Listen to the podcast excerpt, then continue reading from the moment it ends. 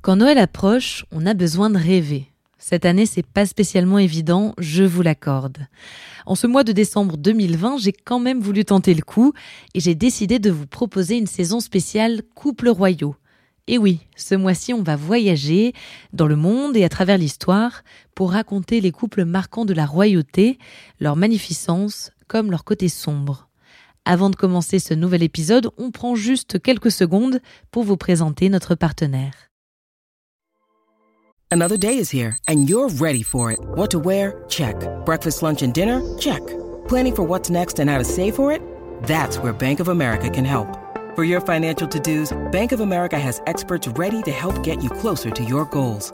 Get started at one of our local financial centers or 24-7 in our mobile banking app. Find a location near you at bankofamerica.com slash talk to us. What would you like the power to do? Mobile banking requires downloading the app and is only available for select devices. Message and data rates may apply. Bank of America and a member FDIC. When you need mealtime inspiration, it's worth shopping Kroger, where you'll find over 30,000 mouthwatering choices that excite your inner foodie. And no matter what tasty choice you make, you'll enjoy our everyday low prices, plus extra ways to save, like digital coupons worth over $600 each week. You can also save up to $1 off per gallon at the pump with fuel points. More savings and more inspiring flavors make shopping Kroger worth it every time. Kroger, fresh for everyone. Fuel restrictions apply. Pour ce dernier épisode de cette saison spéciale royauté, j'ai décidé de choisir un couple français. Et c'est tout naturellement que je me suis portée vers Marie-Antoinette et Louis XVI, les derniers à avoir régné à Versailles.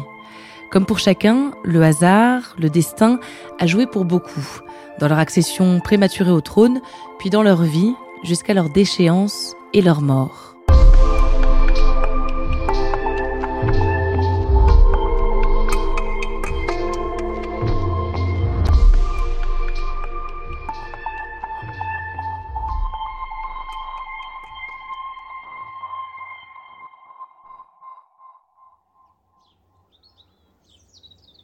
1774, Versailles. Nous sommes le 10 mai, le printemps est radieux, mais dans le château, depuis quelques jours, règne une étrange tension. Celui qu'on appelle le bien-aimé, Louis XV, roi de France et de Navarre, est à l'agonie. La fièvre est apparue quelques jours plus tôt, alors qu'il se rendait à la chasse. C'est la petite vérole. Il n'y a plus rien à faire. Le confesseur a été appelé, l'extrême onction lui a été administrée. À 16 heures, le 10 mai, le duc de Bouillon, grand chambellan de France, descend à toute allure dans le salon de l'œil de bœuf. Il s'écrie Le roi est mort, vive le roi. Le dauphin Louis-Auguste et la dauphine Marie-Antoinette voient accourir les courtisans qui s'agenouillent devant eux, leur nouveau monarque. On raconte que le nouveau roi aurait dit Quel fardeau Et on ne m'a rien appris.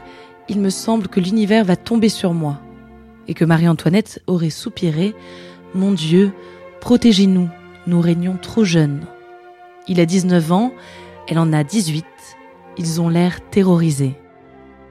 Et pourtant, c'était écrit, depuis déjà bien longtemps, que ces deux-là régneraient jeunes. C'est la conséquence de plusieurs événements. Louis-Auguste, duc de Berry, fils du dauphin de France, n'est pas le premier héritier quand il vient au monde. C'est son frère aîné, le duc de Bourgogne, et cela semble convenir à tout le monde. L'aîné est charismatique, intelligent, sûr de lui, alors que Louis-Auguste est un garçon réservé, à la santé fragile. Mais le duc de Bourgogne fait une mauvaise chute et meurt à l'âge de 10 ans. Puis c'est un autre coup du sort qui accélère le destin du duc de Berry. En 1765, son père, le dauphin de France, tombe malade et meurt en 35 jours. Il avait 36 ans Louis-Auguste en a 11, son grand-père, le roi, 56. Louis-Auguste régnera donc tôt. Et pour régner, il lui faut une épouse. Le sujet commence à être évoqué en 1766, un an seulement après la mort de son père. Le roi a jeté son dévolu sur la fille de Marie-Thérèse d'Autriche et de François Ier qui règne sur le Saint-Empire. Des émissaires sont envoyés régulièrement pour mener les négociations. La jeune élue s'appelle Marie-Antoinette Joseph Jeanne, archiduchesse d'Autriche. À l'âge de 14 ans, elle a ses premières règles.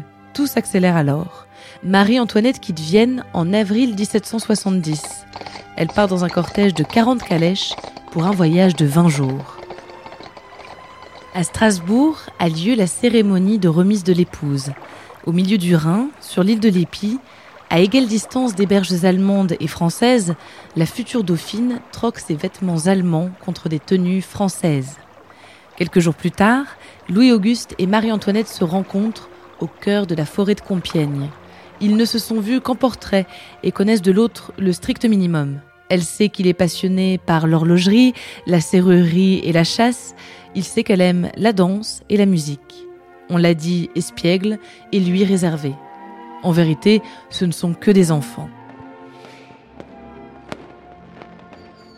Le mariage est célébré le 16 mai 1770 au château de Versailles.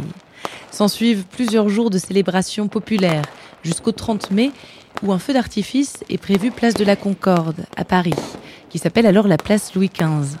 La fête tourne au cauchemar. Un incendie rue Royale provoque un mouvement de panique. 132 personnes trouvent la mort dans la bousculade.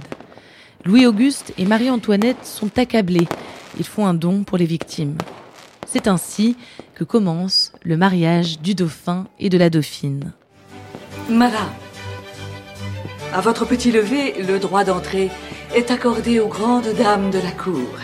Mais la préséance revient aux princesses du sang et à vos dames d'honneur. Tous les yeux sont rivés sur Marie-Antoinette, cette étrangère méprisée par une partie de la cour. On l'appelle l'Autrichienne. Elle a du mal à s'habituer à l'étiquette de Versailles, bien plus rigide que celle d'Autriche. On la trouve trop petite, avec trop peu de gorge. Mais surtout, il y a ce secret qui n'en est plus un pour personne, celui qui se chuchote dans tous les couloirs de Versailles. Le dauphin et la dauphine ne consomment pas leur mariage. On dit que le problème vient du dauphin, sans savoir s'il s'agit d'un dysfonctionnement physique ou d'un blocage psychologique. Toujours est-il que pendant sept ans, rien. C'est gênant pendant les quatre années où ils sont dauphins et dauphines, ça l'est encore plus quand ils accèdent au trône. Puis finalement, un beau jour, les choses se débloquent. Marie-Antoinette tombe enceinte et donne naissance à une fille. Pas vraiment ce qu'on attendait. Par chance, un héritier suivra, puis une autre fille et un autre garçon. Louis-Auguste et Marie-Antoinette ont rempli leur rôle, mais que penser de leur relation à tous les deux? Pour certains, le roi et la reine ne s'aiment pas, ils ne partagent rien. Il est vrai que leurs loisirs diffèrent. Le roi apprécie les parties de chasse et la confection de clés et de serrures. La reine aime le théâtre, en regarder comme en faire. Elle apprécie également les jeux et les danses de salon. Mais on raconte aussi que les époux partagent une certaine complicité, qu'ils se soutiennent et se respectent en tant qu'individus indépendants. Ils vivent chacun à leur rythme, le roi occupé par la politique, la reine appréciant le charme bucolique de sa vie en dehors de la cour, au domaine du Trianon. C'est là-bas qu'elle vit une histoire d'amour cachée avec le comte Axel de Fersen, rencontré la première fois en 1774 au bal masqué de l'Opéra. Il devient son amant quelques années plus tard, au retour d'une expédition en Amérique. C'est un homme séduisant et protecteur. Il s'inquiète pour la reine quand son impopularité devient menaçante. C'est lui qui, en pleine révolution, organisera l'évasion du roi et de la reine les 20 et 21 juin 1791, la fameuse fuite de Varennes, du nom de la ville où ils sont arrêtés, avant d'être ramenés à Paris, d'être incarcérés à la prison du Temple, puis d'être exécutés en 1793. Le 16 octobre de cette même année, après l'annonce de sa condamnation, Marie-Antoinette rédige sa dernière lettre destinée à la sœur de Louis XVI.